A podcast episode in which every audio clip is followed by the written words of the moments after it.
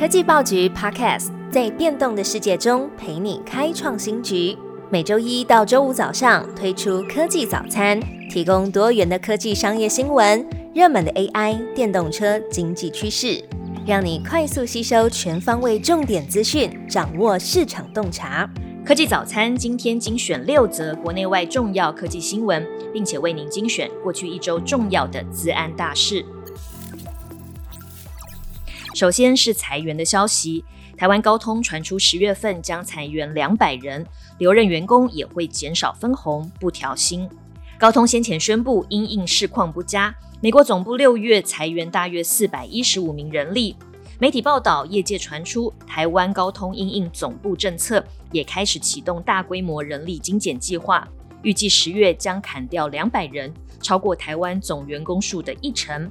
而受到影响的并不局限在基层员工，还包括经理级以上职务。根据报道，全球不景气打击了智慧型手机需求，也导致高通上季表现欠佳，营收比去年同期减少了百分之二十三。主要原因就是高通的晶片大量应用在智慧型手机。经济日报引述业界人士透露。今年以来，台湾高通已经削减了大约三百名人力，总员工数由年初的一千七百人调降到一千四百人。至于留下来的员工，也会面临减少分红和不调薪的状况。而到底智慧型手机的市况有多差呢？第二篇新闻就是来自 Counterpoint Research 释出的报告，它指出，二零二三年智慧型手机出货量恐怕将会创下十年来最差的纪录，和去年相比将会衰退百分之六到十一点五亿只。报告指出，背后主要原因是中国北美地区的经济复苏失去动能。中国的智慧型手机销量从高峰时期平均一年卖出四点五亿只，目前只剩下每年二点七亿只，销量几乎腰斩一半。不过，报告同时提到，高阶手机相对的不受影响，苹果将成为最大的受惠者。九月即将发表的新机 iPhone 十五系列，预期将会带动第四季的手机市场，甚至有机会让苹果在二零二三年超越三星，首次登上全球手机市场销售的第一名冠军宝座。激烈竞争的当然还包括最热门的 AI 产业。你以为 OpenAI 要破产了吗？不，它还收购了一家 AI 新创公司。最近，外国媒体才刚传出 OpenAI 可能面临财务危机。OpenAI 在美国时间十六号在官网上主动宣布收购 AI 新创公司 Global Illumination，这是 OpenAI 成立七年来第一次主动公开的收购交易。这家新创公司利用 AI 打造创意工具、基础架构以及数位体验。该公司的团队成员未来将参与 ChatGPT 在内的产品研发。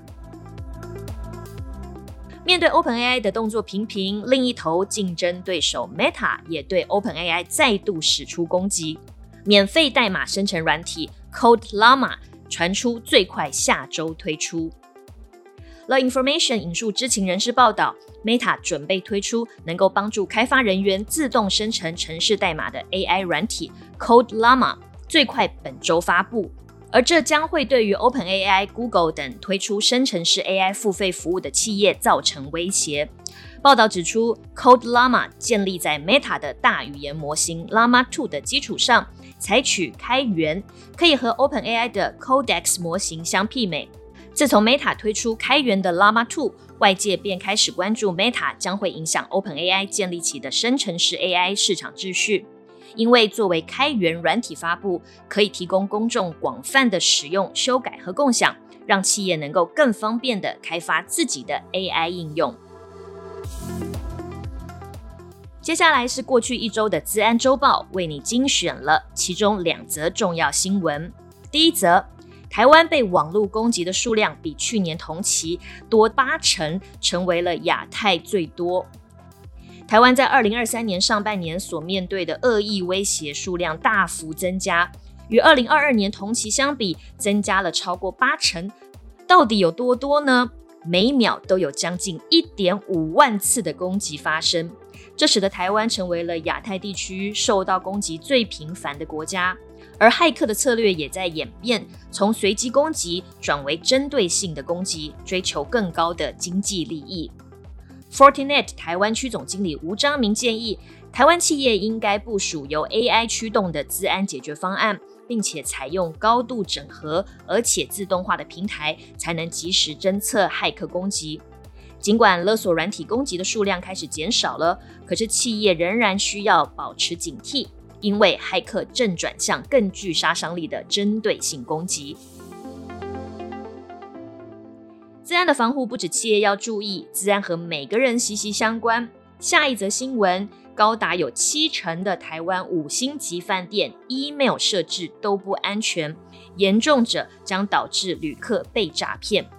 随着疫后观光产业的快速复苏，台湾五星级饭店业者纷纷投入数位转型。导入 AI 科技解决方案来提升效率。然而，Symmetrics 最新调查报告却揭露了一个令人震惊的事实：在调查的十五间台湾知名五星级饭店中，高达百分之七十的饭店在电子邮件的安全设置上存在严重的漏洞。这些资安盲点不仅使得消费者面临社交工程威胁，例如诈骗。而这更显示了企业在追求数位化的过程中，许多饭店可能忽略了资安的重要性。最好听的科技新闻都在 Tag Orange，锁定科技早餐，为你快速补充营养知识，活力开启新的一天。